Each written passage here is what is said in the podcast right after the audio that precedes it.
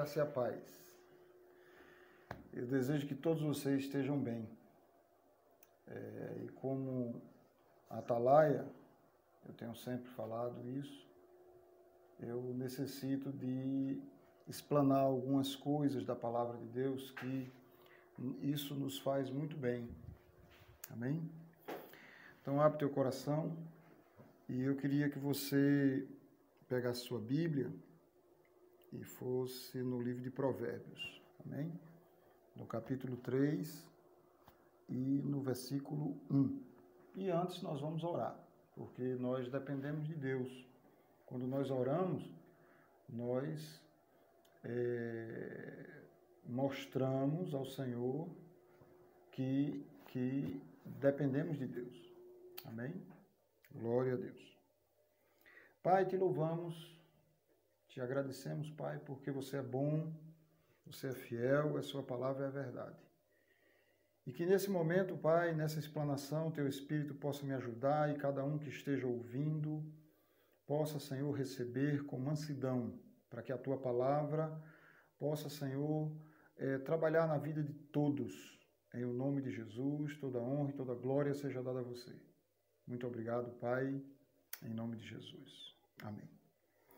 Então hoje eu queria falar é, um pouco a respeito da parte da obediência e os resultados. Né?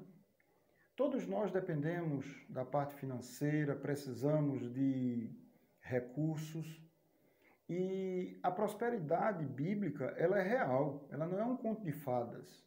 Mas da mesma forma que para ser salvo você teve que crer na palavra, obedecer, e confessar Jesus, da mesma forma você tem que trabalhar a parte eh, da obediência na parte de dízimo, de oferta, forma de coração, forma de falar. Isso tudo tem a ver com a prosperidade de Deus. E eu queria que você atentasse nesse momento. Amém? Em nome de Jesus. É, Provérbios 3, e no versículo 1, ele diz o seguinte: Filho meu, não te esqueças dos meus ensinos, e o teu coração guarda os meus mandamentos. Então, a palavra de Deus está nos lembrando para que nós não devemos nos esquecer dos ensinos de Deus. Amém? Porque eles aumentarão os teus dias e te acrescentarão anos de vida e paz. Então, observe que os ensinos de Deus aumenta os anos e aumenta a nossa paz. Nós conseguimos viver com mais segurança, sem medo, porque nós confiamos naquele que falou, no Deus Todo-Poderoso. O 3. Não te desamparem a benignidade e a fidelidade. Então, nunca deixe de ser bondoso e sempre seja fiel. Então, muitas pessoas têm muitos problemas na área financeira, nem é bondoso com ninguém e nem é fiel. Ele não é fiel ao governo, ele não é fiel à sua mãe, a seu pai, ao seu emprego. E como é que você quer ter uma prosperidade que vem de um reino que ele exige que todos nós observemos os seus mandamentos? Então ele diz: Não te desamparem a benignidade e a fidelidade. Ata-as ao pescoço, escreve-as na tábua do teu coração. E acharás graça e boa compreensão diante de Deus e dos homens. E muitos aqui, muitas vezes chegam, mas, mas pastor, eu não consigo isso, eu não consigo aquilo. A palavra de Deus está dizendo que se você der ouvidos à palavra de Deus, se você for fiel e você for bondoso, a Bíblia diz que tanto da parte de Deus como da parte dos homens, você vai achar graça. Você vai achar favor. Que tal a gente né, obedecer essa palavra? Vamos lá. 5. Confia no Senhor de todo o teu coração. Aqui ele começa a falar uma parte sobre o dinheiro. Ele começa a falar sobre um ato seu, um ato na questão financeira, na questão daquilo que você tem. Observe que os versículos anteriores ele falaram sobre uma postura moral. E agora nós vamos falar sobre uma atitude da parte financeira e dos bens que você tem. Então ele diz assim: confia no Senhor de todo o teu coração e não te estribes ou não te apoie. Estribo, estribo, fala de estribo de cavalo. Estribo é aquela parte que você coloca o pé para poder subir no cavalo e depois você bota a outra parte do pé, o outro pé na outra parte e você fica em cima do cavalo, mas o seu o seu sustento, o seu equilíbrio está, está naqueles estribos. Então ele fala aqui, é, e não te estribes no teu próprio entendimento. Então, quando você está passando por alguma situação, a Bíblia está dizendo que você não pode se apoiar naquilo que você conhece. Então, quando você faz isso, que você confia no Senhor, além daquilo que você conhece, então você está dando ao Senhor uma condição, você está dando a palavra, uma condição para ela entrar na sua vida e trabalhar na sua vida. Observe que na, seme... É, é, é, na parábola do semeador, a palavra de Deus diz que Deus, ele disse que lançou a semente na beira da estrada, lançou a semente numa terra cheia de pedra, lançou a semente numa terra de espinho e lançou a semente numa terra fofa. Você tem que entender que a semente, ela só pode trabalhar de acordo com a terra, mesmo Deus sendo tão poderoso, ele estabeleceu que a semente só vai dar o fruto certo de acordo com a terra. Amém? Na parábola do semeador, ele diz que a beira do caminho é um tipo de pessoa que vai para o inferno. A parábola da beira do caminho fala das, da terra cheia de pedra, é daquela pessoa que ela crê, palavra, ela crê na palavra, mas com qualquer coisa ela sai do evangelho. Ela fica com raiva do pastor, ela fica com raiva do irmão, ela fica com raiva da igreja. E a parábola do, da terra cheia de espinho, ela diz que é uma pessoa que tem os maiores cuidados com as coisas do mundo.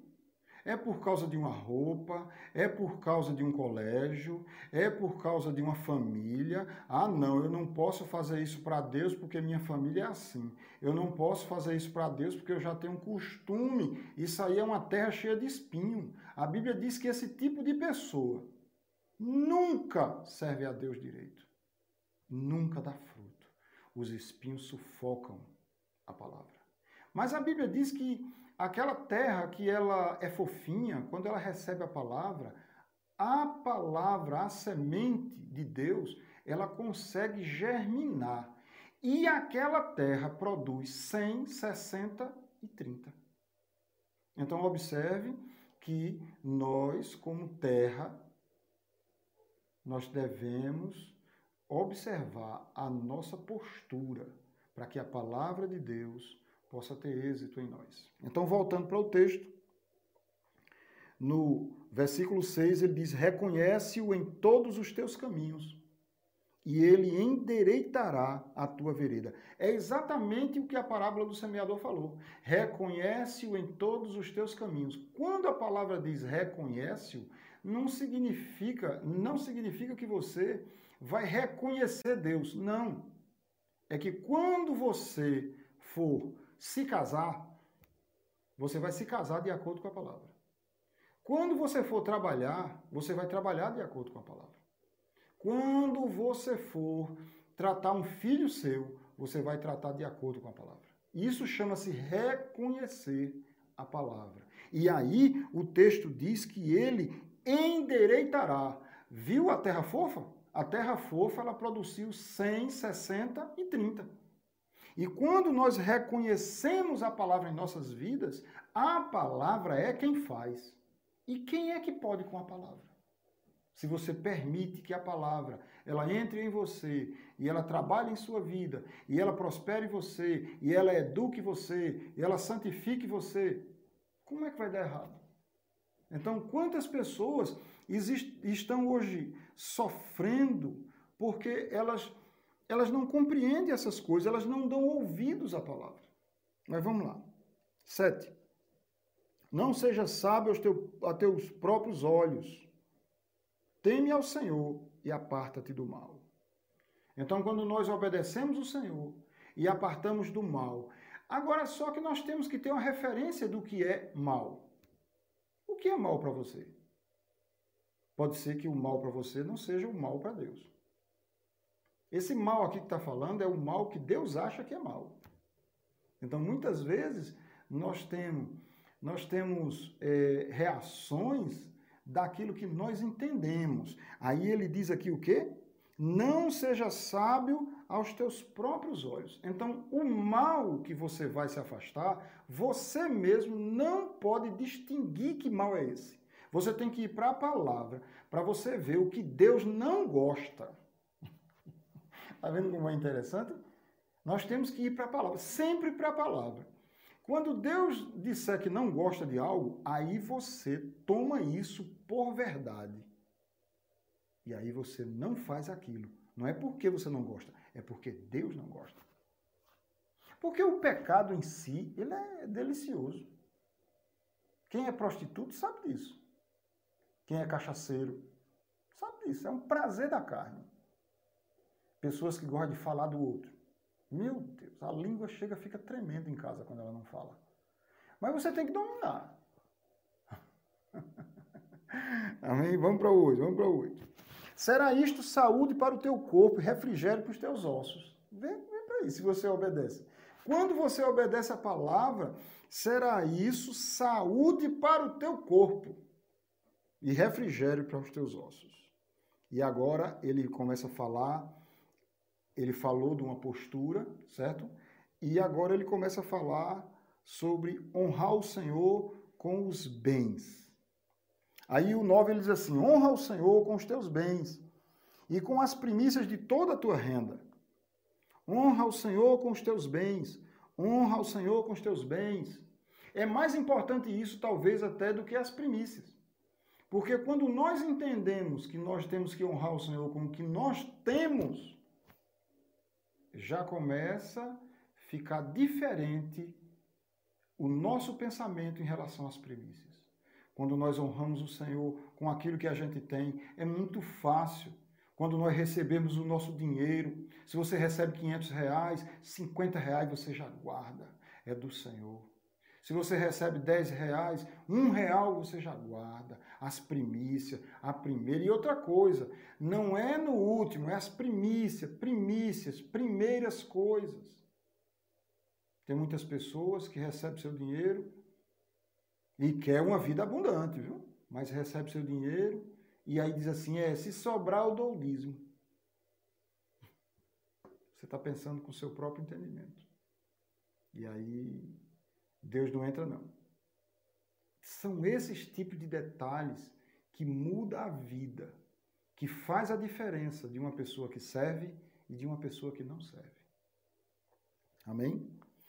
Ao 10. E se encherão fartamente os teus celeiros e transbordarão de vinho os teus lagares.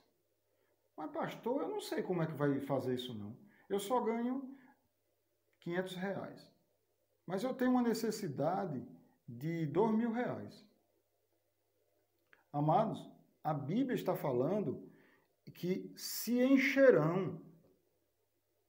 Se você for ver os versículos da solicitude da vida, você vai ver que ele diz assim: observa as, a, as plantas, vê como elas crescem. Você sabe como é que uma planta cresce? É igual a isso aqui, e se encherão. Porque Jesus diz assim: observa as plantas. Vê como elas crescem. Vê se você descobre como é que uma planta cresce. Porque ela cresce por causa de uma palavra que, quando eu criei a terra, eu dei a terra. Terra produz a erva verde. E até hoje ela produz. Mas você sabe como é que ela produz? Deus, na solicitude da vida, lá em Mateus, ele diz que você sabe como é que uma planta cresce? Da mesma forma aqui, ele diz: se você obedecer, honra ao Senhor com os teus bens e com as primícias de toda a tua renda, aí ele diz: e se encherão. Ele não está dizendo como é que vai ser, não. Ele está dizendo que vai encher. Se você confia ou não, é pagar para ver. Eu decidi confiar no Senhor. Amém? E eu também desejo que você confie no Senhor eu quero encerrar com mais um, um versículo. Está no capítulo 4 e no versículo. É, e no versículo 24. 4, 24. Vamos lá. Aleluia. Você está sendo abençoado? Você vai meditar na palavra? Porque tudo está na palavra. Desvia de ti a falsidade da boca e afasta de ti a perversidade dos lábios. Pense numa coisa, irmão, que afeta a nossa vida, é quando nós falamos errado. Porque o nosso coração é a porta do mundo espiritual. Quer ver isso aqui? 23, nós lemos o 24, ele manda a gente se, de, se desviar da falsidade e, e da é, perversidade dos lábios. E o 23, ele diz a resposta do 24. Ele diz assim: Sobre tudo que se deve guardar, guarda o teu coração, porque dele procede as fontes da vida. Então, o nosso coração depende de um ensinamento. O nosso coração, quando ele fala, é nosso espírito. Quando nós nascemos de novo, nós recebemos um espírito novo. E esse espírito, ele é alimentado de palavras. O, o, o alimento do espírito não é oração. O alimento do espírito não é procedimento, é palavras. Você tem que ter palavras de vida eterna. Porque ele está dizendo que, ó, Sobre tudo que se deve guardar, guarda o teu coração, porque dele procede as fontes da vida. Se você precisar de uma cura, vem do coração. Se você precisar da prosperidade de Deus, ela vem através do teu coração. E como é que você pode guardar o seu coração? Fazendo o que o 24 disse. Desvia de ti a falsidade da boca, afasta de ti a perversidade dos teus lábios. Amém? Você vai prosperar. Observe esses ensinamentos, observe essas palavras e você vai prosperar em todas as coisas da sua vida. Amém? Eu abençoo vocês em nome de Jesus.